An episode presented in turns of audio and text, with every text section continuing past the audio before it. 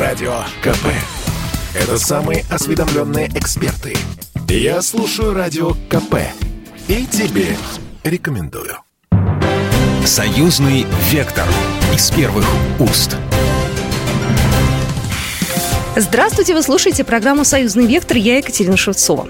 Насыщенный, разноплановый, глубокий, откровенный. Так эксперты высказываются о большом разговоре с президентом, который состоялся 9 августа, но до сих пор он остается одной из самых главных тем самых обсуждаемых тем, в том числе и в странах ближнего и дальнего зарубежья. Так вот, в сегодняшней программе мы обсудим все детально. У нас в эфире будет российский политолог и белорусский политолог. Но сначала сюжет. Наша справка. Большой разговор с президентом Беларуси прошел во Дворце независимости. В зале было несколько сотен приглашенных – журналисты, чиновники, эксперты, общественные деятели. Только заявок на участие поступило более тысячи. Во вступительном слове Александр Лукашенко напомнил о событиях августа прошлого года. Учитывая, что на календаре 9 августа, предвосхищая журналистский интерес, в том числе и к событиям годичной давности, просто напомню – мы тогда провели подготовку к выборам и сами выборы в условиях тотальной гласности и демократизации политической жизни. Разница была лишь в том, что одни готовились к справедливым и честным выборам, а другие, призывающие долбить власть, в кавычках, к перевороту. Сегодня Беларусь оказалась в фокусе внимания всего мира. Как и почему, вы это знаете не хуже меня. Замечу только то, что не по своей воле. Мы прожили непростой год. Удивительно, но порой даже солидные мировые средства массовой информации наводят тень на абсолютно очевидные вещи. Поэтому сегодня нужен этот разговор в прямом эфире, открытый, глаза в глаза, и без купюр. Ответил Лукашенко и на вопросы о взаимодействии ФСБ, России и КГБ Беларуси. Также президент Беларуси Александр Лукашенко предостерегает Украину от возможной попытки силой решить вопрос на Донбассе. Если вы посмеете это сделать при поддержке третьих стран, понятно. Или самостоятельно? Поня... Нет, пока с третьих стран я никогда не буду на вашей стороне. Первое. Если вы опять с Россией, ну, естественно, с кем? В Донбассе столкнетесь, я буду между вами. Это давно занятая мною позиция. Я буду между вами. Даже если это грозит э, моей, будет угрожать моей жизни. Но я уверен, что ни первый, ни второй вариант нереален. Его не будет. Потому что разумных голов в Украине достаточно – любая попытка, какая бы у вас ни была армия в Украине, поверьте, я следующий человек в этом, любая ваша попытка силой решить вопрос закончится трагедией для Украины. Александр Лукашенко также высказался о санкционном давлении Запада на Россию и Беларусь. Сегодня экономические санкции кто введет? Великобритания. Великобритания. Господь с вами. Да подавитесь вы этими санкциями в Великобритании. Мы тысячу лет не знали этой Великобритании и знать не хотим. Вы прихвостни американские. Извините, я не вам лично говорю. Председатель телерадиовещательной организации Николай Ефимович поднял вопросы дальнейшего развития союзных СМИ и общего информационного пространства. Как вам видится э, единое или общее э, информационное пространство союзного государства? Есть много вопросов, по которым нам надо активнее работать. И когда против нас развернута информационная война, в этой войне надо быть вместе. Общего информационного пространства, ну я только за, вы же знаете мою политику.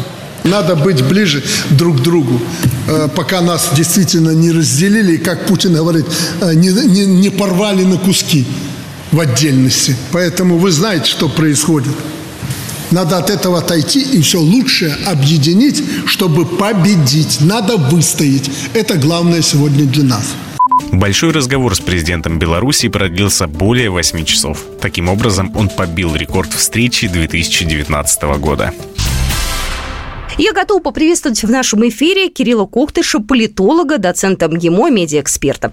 Кирилл Евгеньевич, здравствуйте. Доброго дня. Кирилл Евгеньевич, вот первый вопрос, который бы я хотела вам задать, у меня очень много вопросов, но первый, как вы попали на большой разговор с президентом? Я знаю, что туда надо было аккредитоваться. Вот каков путь российского журналиста для того, чтобы попасть вот на встречу с президентом? Ну, организовано было все замечательно. На самом деле, и большую часть технической работы сделало белорусское посольство в Москве. Кроме всего прочего, телеграм-каналы были отдельный чат – где все технические вопросы администрация президента регулировала быстро, информировала очень четко, и по большому счету организация просто была великолепна. Мне вот интересно, по какому принципу рассаживаются журналисты в зале? То есть их рассаживает э, пресс-служба президента, либо они сами занимают места, как захотят? Э, нет, нет, там достаточно четкая рассадка, у каждого есть свое место.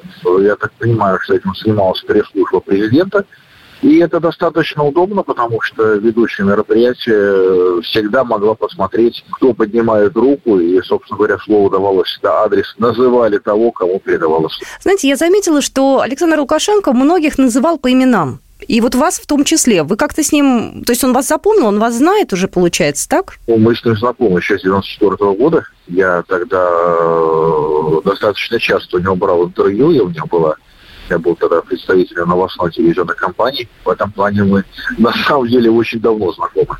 Давайте сначала тогда с самого, после того, как э, президент поприветствовал журналистов, э, он, первый вопрос был касаемый союзного государства. Это не случайно было? Это было специально, вот именно это поставлено, так скажем, первым моментом? Ну, я думаю, да, что приоритеты были расставлены. Вот, и про союзное государство говорил, и, собственно, в своей речи даже до вопросов президента, тем самым предвосхитив вот эту вот тематику.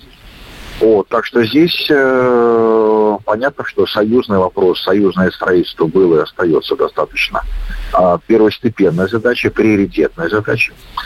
Вот, поэтому логично, что вот статус союзного государства был подчеркнут всеми формальными и неформальными, опять же, вещами. Кроме всего прочего, всем было на самом деле крайне интересно узнать, а на какой стадии сейчас находится интеграция, что происходит, и как, собственно говоря, Беларусь развивается, потому что достаточно неожиданным оказались и экономические успехи, экономический рост Беларуси. Напомню, что очень многие ожидали что будет достаточно серьезный спад. Вот, но оказалось, что белорусская тактика, принятая в процессе пандемии, где Беларусь воздержалась от локдаунов, очное предприятие конечно, в облегченном режиме, но продолжали работать, продолжали производить продукцию. Вот сейчас вот эта фора начинает реализовываться, и реализовываться, и реализовываться достаточно успешно. Ну, одним из первых выступал как раз вот первый, наверное, да, министр экономики Беларуси, который как раз и отчитывался по поводу состояния экономики страны. Вот, и про пандемию действительно много говорил Александр Лукашенко. Мы не обезумели, извините уж за нескромность в прошлом году, и не ввели, цитата, комендантский час, как от нас требовали, вы это помните. И требовали не просто политики какие-то там за, на, за границей, на Западе, еще кого-то, а требовали специалисты. Всемирная организация здравоохранения. И еще раз хочу напомнить, я думаю, этот факт неоспорим когда меня начали упрекать, единственная страна и единственный президент, он же диктатор, пригласил представителей Всемирной организации здравоохранения, открыл двери всех учреждений здравоохранения и сказал, пожалуйста, идите куда хотите, куда хоть считаете нужным, сделайте публично заключение – знаете, я заметила, что было много в зале украинских журналистов. Либо у меня такое ощущение создалось, им э, Александр Лукашенко уделял достаточно большое внимание. Это с чем связано, как вы считаете? Ну, на самом деле было много и украинских журналистов, и представителей Литвы, и опять же, и американской прессы. То есть в этом плане э, там было достаточно широкое, в общем-то, представительство. Но да, главные вопросы и существенные вопросы, то есть то, что требует и внимания, и решения, это, конечно, Украина, это, конечно, Литва. Вот, это как раз-таки те проблемные направления, которые, ну, так или иначе, регулировать нужно будет, потому что соседи – это вечная данность, это историческая данность. Отношения могут портиться, отношения могут налаживаться, но соседей мы не выбираем, они уже как говорится в белорусской поговорке, это то, что дано Богом.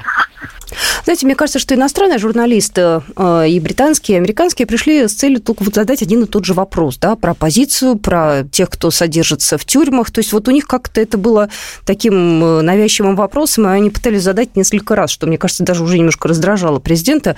Ну вот что это было? Вот они просто вот шли конкретно с этим вопросом, больше их ничего не интересовало, а о хорошем они не хотели говорить? Ну, по сути, а это были не столько вопросы, сколько озвучивания той позиции, которую требовала редакция. Поскольку, как мы знаем, что в этот день и Соединенные Штаты, и Британия ввели дополнительные санкции, вот такое впечатление, что CNN и другие телекомпании, по сути, готовили свой собственный сюжет, сюжет, которым бы сообщалось о введении санкций. Для этого необходимо было лишний раз озвучить американскую позицию о том, что Беларусь это страна репрессий, что были пытки и так далее. И, по сути, в роли вот этих озвучивающих де-факто выступали сами журналисты. То есть они, они работали на картинку для себя. А все остальное должно было быть так или иначе фоном. В нашем эфире политолог, доцент НГИМО Кирилл Евгеньевич Коктыш. А мы продолжим программу «Союзный вектор» буквально через пару минут. «Союзный вектор» из первых уст. Союзный вектор из первых уст. Здравствуйте, вы слушаете программу «Союзный вектор». Я Екатерина Шевцова. Напомню, в Дворце независимости 9 августа состоялся большой разговор с президентом. Встреча главы государства Александра Лукашенко с представителями общественности, экспертного медийного сообщества длилась около 8 часов 15 минут. Участниками большого разговора с президентом стали около 300 человек. Всего же на встречу с главой государства пришло около тысячи заявок, причем треть из них от представителей зарубежья. Ну и, конечно же, одна из главных тем, которая поднималась на большом разговоре, это тема, которая касалась союзного государства, отношений России и Беларуси. Наша справка. Первый вопрос, прозвучавший во время большого разговора об интеграции Беларуси и России. Абсолютно честно вам скажу.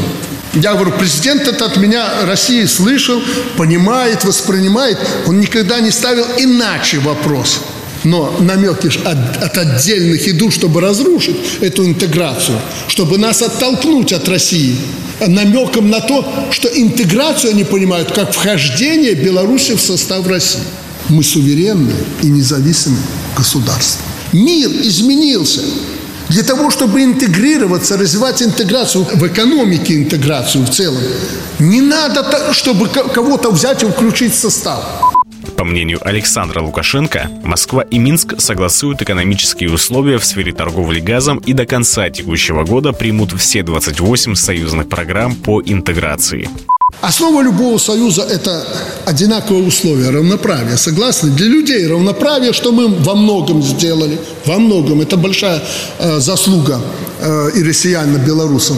Но как можно интегрироваться и делать шаги, если у вас на природный газ цены в 2-3 раза ниже, чем в Беларуси? Также президент Беларуси заявил, что наднациональных органов в союзном государстве не будет. По мнению президента, достаточно совместных коллегий различных ведомств.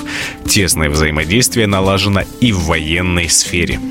Если будет нужно, то тут не просто будет база, тут все вооруженные силы Российской Федерации будут размещены, если нужно. Оля, ты мне сдашь при каких условиях?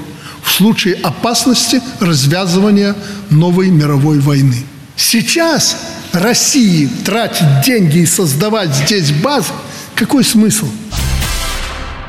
Кирилл Евгеньевич Коктыш у нас на связи, доцент кафедры политических теорий МГИМО, политолог.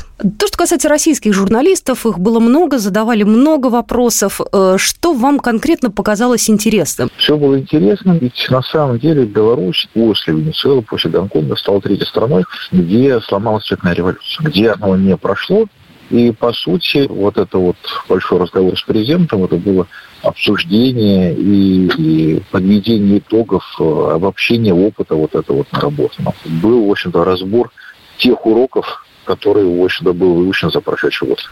Ну, символично, что 9 августа эта пресс-конференция прошла, ну, то есть большой разговор, да, то есть годовщина.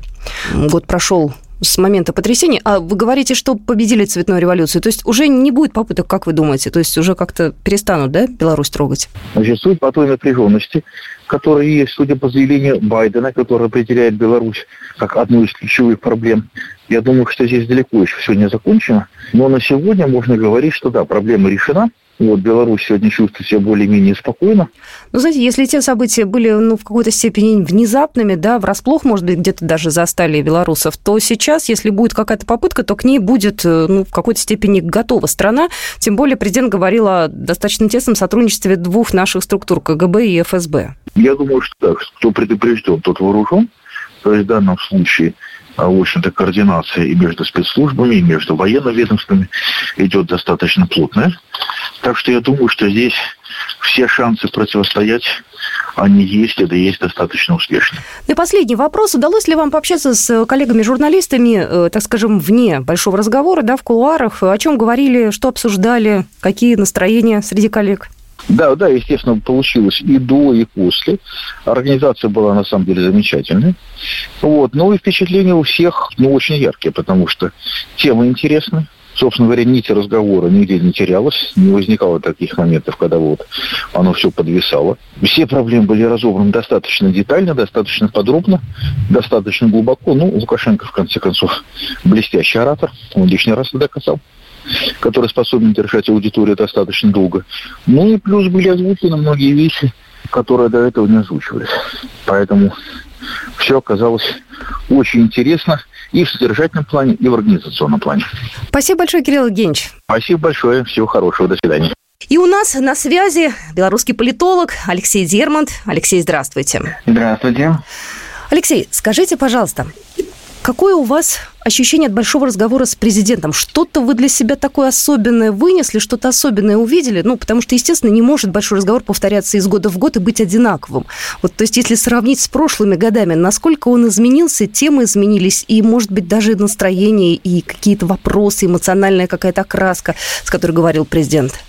Ну, конечно, изменения были заметны и по тону, и, наверное, по атмосфере – все-таки прошел год после известных событий, вернее, после начала этих событий, и, конечно, и президент, и его команда, ну, чувствуют себя в каком-то смысле, э, с одной стороны, победителями, а с другой стороны, сейчас извлекаются уроки и делается работа над ошибками э, относительно произошедшего. То есть мы видим, по сути, переход к какой-то новой Беларуси, новому этапу в ее развитии. Вот протестующие тогда требовали перемен, и, на мой взгляд, эти перемены происходят только не те, которые они ожидали. Беларусь однозначно э, становится форпостом, а не просто мостом, как это было ранее. Мы видим, какая жесткая риторика в отношении Запада звучала. Э, Беларусь отказывается от нейтралитета в Конституции, это заявил тоже президент. Это говорит об изменениях внешнеполитических приоритетов, э, векторов стратегии Беларуси. То есть она встраивается, условно говоря, вот в новый восточный блок, представленный прежде всего Россией, э, Китаем, и Беларусь получается вот на западном фланге такое государство-страж, которое держит границу и не позволяет западной экспансии двигаться далее. И тот опыт, который мы пережили, говорит о том, что мироощущение президента и белорусской элиты склоняется именно в эту сторону.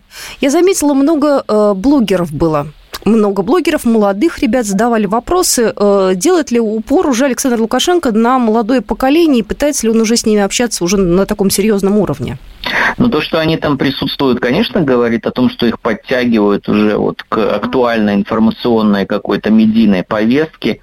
Не все из них, конечно, там блещут э, умом, интеллектом или какими-то способностями, но это вот э, поднята снизу волна людей, из которых и будет расти в том числе и некая новая профессиональная журналистика, э, медийная среда. Да, кто-то вырастет, кто-то, может быть, оставит это дело, но то, что на них обратили внимание, это достаточно очевидно, это показательно, потому что в этих событиях они, конечно, свою роль сыграли, и это было такое вот пробуждение массовое, снизу, народное, самых разных людей, представителей разных слоев.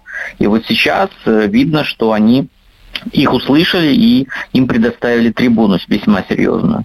Перспектива союзного государства самая, на мой взгляд, положительная, да, то есть, э, как вы считаете, это действительно в приоритете сейчас у Беларуси, именно сотрудничество и с Россией, и наши связи союзные?